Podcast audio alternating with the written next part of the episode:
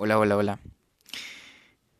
Tuvimos un breve break en nuestra lectura, pero ya la vamos a retomar. Fueron dos días.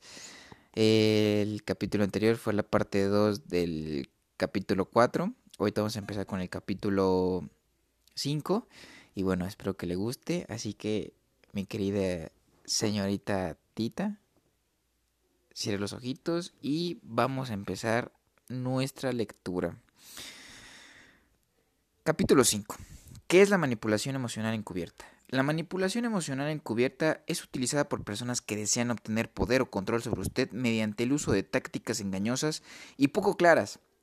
Dichas personas quieren cambiar tu forma de pensar y comportamiento sin que te des cuenta de lo que estás haciendo. En otras palabras, usan técnicas que pueden alterar tus percepciones de tal manera que creas que lo estás haciendo por tu propia voluntad. La manipulación emocional encubierta es encubierta, porque funciona sin que usted sea consciente de ese hecho. Las personas que son buenas para implementar tales técnicas pueden hacer que usted cometa licitaciones sin su, sin su conocimiento. Puede mantenerte psicológicamente cautivo. Cuando los manipuladores expertos posan su mirada en usted, pueden lograr que usted les otorgue poder sobre su propio bienestar emocional, incluso su autoestima. Te pondrán bajo su hechizo sin que te des cuenta, ganarán su confianza y usted comenzará a dar valor a lo que piensan de usted. Una, una vez que los haya dejado entrar a su vida, comenzarán a destruir su identidad de una manera metódica y con el paso del tiempo perderá su autoestima y se convertirá en lo que ellos quieren, quieran que sea. La manipulación emocional encubierta es en realidad más común de lo que piensas. Como es sutil, las personas rara vez se dan cuenta de que les está sucediendo, perdón, perdón. Y en algunos casos es posible que nunca se den cuenta. Solo los observadores extremos interesados pueden saber cuándo está ocurriendo de forma esta, esta forma de manipulación. Es posible que conozcas a alguien que solía ser divertido y jovial, luego se metió en una relación con otra persona y a los pocos años parece tener una personalidad completamente diferente. Si es un viejo amigo, es posible que ni siquiera reconozcas a la persona en la que se ha convertido. Así de poderosa puede ser la manipulación emocional encubierta. Puede cambiar por completo la personalidad de alguien sin que, sin que se dé cuenta. El manipulador lo asaltará poco a poco y aceptará pequeños cambios que pasan desapercibidos hasta que el viejo sea reemplazado por una versión diferente, construida para estar subordinada al manipulador. La manipulación emocional encubierta funciona como un golpe lento. Requiere que hagas pequeñas concesiones progresivas a la persona que está, que está tratando de manipularte. En otras palabras, dejas ir pequeños aspectos de tu identidad para, para acomodarte a la persona manipuladora, por lo que nunca registra en tu mente que hay algo más grande en juego. Cuando la persona manipuladora lo empuja a cambiar pequeñas costumbres y modos, cumplirá porque no quiere preocuparse por cosas pequeñas. Sin embargo, hay un efecto dominó, un efecto dominó que ocurre cuando empiezas a aceptar a la persona manipuladora. Se sentirá más cómodo haciendo concesiones posteriores y su personalidad será borrada y reemplazada en una progresión acumulativa. La manipulación emocional encubierta ocurre hasta cierto punto en todas las dinámicas sociales. Veamos cómo se desarrollan las relaciones románticas, en las amistades y en el trabajo. Empezamos con manipulación emocional en relaciones. Hay mucha manipulación emocional que tiene lugar en las relaciones románticas y no siempre es con intención maliciosa. Por ejemplo, las mujeres intentan modificar el comportamiento de los hombres para hacerlos más prolijos. Eso es normal. Sin embargo, hay ciertos casos de manipulación donde la intención de la persona es claramente maliciosa y está motivada por la necesidad de controlar o dominar a la persona. El esfuerzo positivo es quizá la técnica de manipulación encubierta más utilizada en las relaciones románticas. Su pareja puede lograr que haga lo que quiera al elogiarlo, halagarlo, prestarle atención, ofrecerle regalos y actuar de manera afectuosa. Incluso las cosas aparentemente buenas en la relación pueden convertirse en herramientas y accesorios de manipulación encubierta. Por ejemplo, tu novia podría usar el sexo intenso como arma para reforzar un cierto tipo de comportamiento en ti. Del mismo modo, los hombres pueden usar el encanto, el aprecio, los regalos para reforzar ciertos comportamientos en las mujeres con las que están saliendo. Algunos manipuladores sofisticados usan lo que los psicólogos llaman refuerzo positivo intermitente.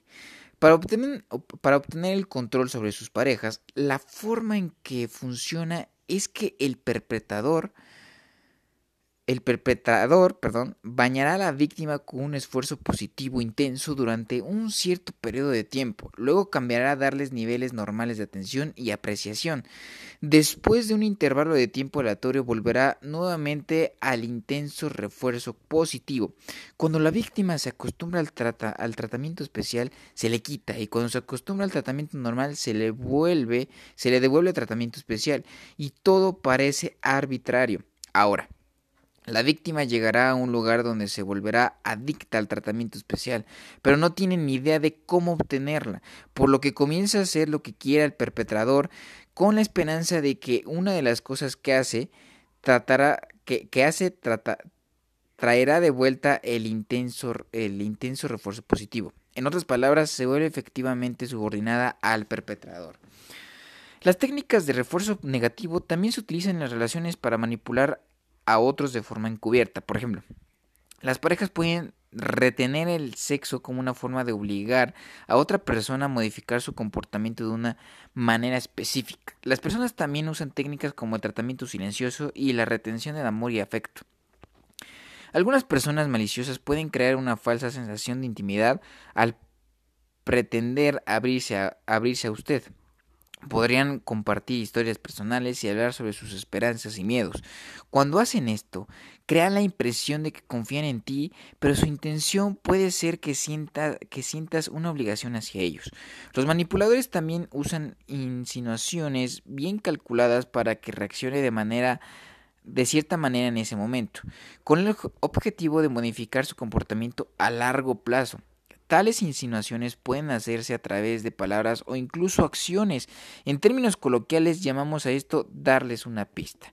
Las personas en las relaciones siempre están tratando de descubrir lo que la otra persona quiere de esa relación, por lo que una persona manipuladora puede dejar pistas para que hagas lo que quieren sin tener que asumir la responsabilidad de las acciones que tomas porque siempre pueden argumentar que malinterpretaste lo que significaba.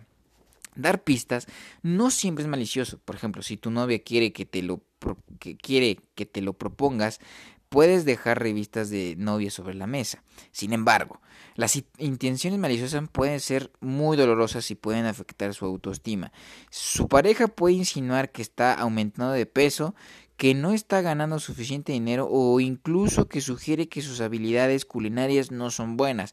Las personas usan insinuaciones para salirse con la suya diciendo, sin decir, cualquier cantidad de cosas hirientes que podrían afectar su autoestima.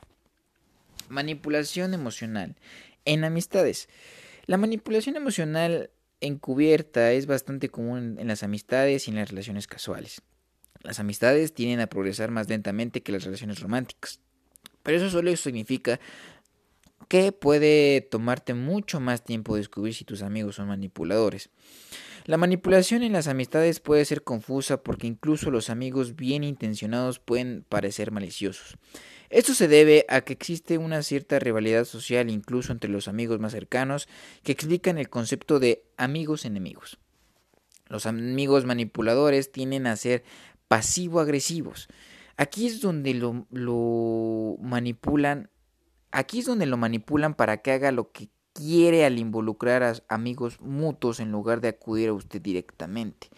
La agresión pasiva funciona como una técnica de manipulación porque le niega la posibilidad de abordar directamente cualquier problema que esté planteando su amigo y por lo tanto de alguna manera pierde por defecto. Por ejemplo, si un amigo quiere que le hagas un favor, en lugar de salir y preguntarte, irá con un amigo en común y seguirá que te pregunte en su nombre. Ahora, cuando el amigo en común se acerca a usted, le resulta muy difícil rechazar la solicitud porque hay una mayor presión social. Cuando dices no, todo tu círculo social ahora te percibe como egoísta. La agresión pasiva también se puede implicar el, eh, se puede implicar el uso de un tratamiento silencioso para cumplir un pedido. Imagine una situación en la que uno de sus amigos habla con todos los demás excepto con usted. Va a ser increíblemente incómodo para usted y todos comenzarán a entrometerse preguntándose cuál es el problema entre ustedes dos y tomando partido en el asunto. Los amigos también pueden manipularse o manipularte secretamente usando insultos sutiles. Pueden decirte cumplidos que tienen significados ocultos.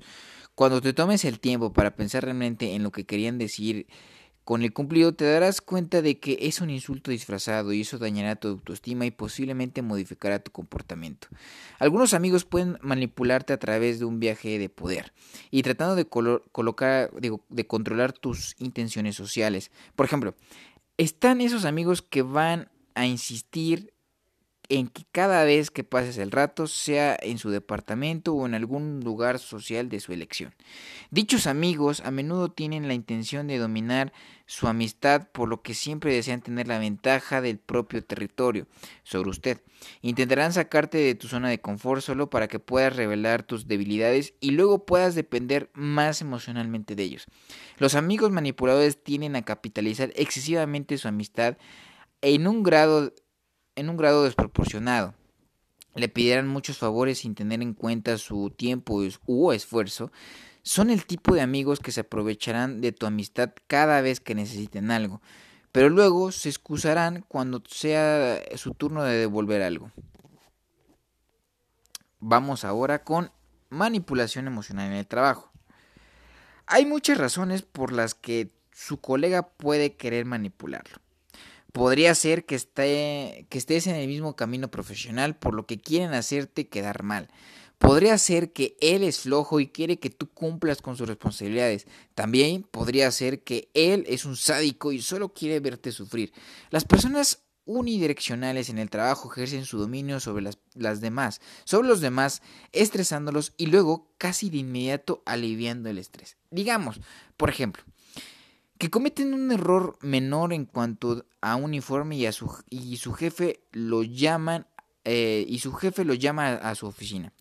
Hacen un gran alboroto y amenaza con despedirte, pero luego, hacia el final, cambia de idea y te asegura que tu trabajo es seguro, siempre que hagas lo que él quiere. Ese tipo de manipulación funciona en las personas porque les está porque les da miedo y les da un sentido de obligación al mismo tiempo. Algunos colegas pueden manipularte haciendo pequeños favores y luego recordándote esos favores cada vez que quieren algo de tu parte. Por ejemplo, si usted cometió un error en el trabajo y un colega lo cubrió, él puede pasarlo por alto durante meses o incluso años y lo hará sentirse en deuda con él. Los colegas también pueden manipularte dejándote fuera del circuito cuando transmiten información importante. La intención la intención aquí es hacer que te equivoques para que puedan tener una mejor posición con el jefe o con otros colegas. Cuando descubres que alguien te está dejando fuera del circuito en el trabajo y te enfrentas a esa persona, podrán fingir inocencia y fingir que fue un error genuino de su parte, o podrían encontrar una manera de darle la vuelta y culparte.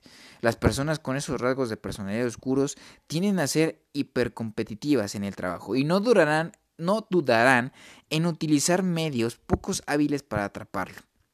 La mayoría de los colegas resultan ser buenos amigos, pero debes de tener cuidado con los colegas que están demasiado ansiosos por hacerte amigo. Puede ser que quieran aprender más sobre usted para poder descubrir sus fortalezas y debilidades y encontrar formas de usarlas en su contra.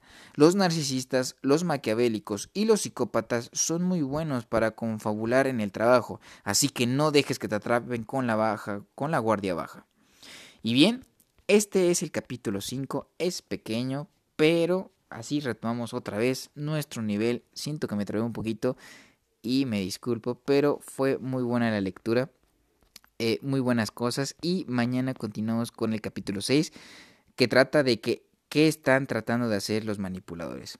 Así que mañana continuamos con nuestra lectura y muchísimas gracias por ser mi compañía de lectura.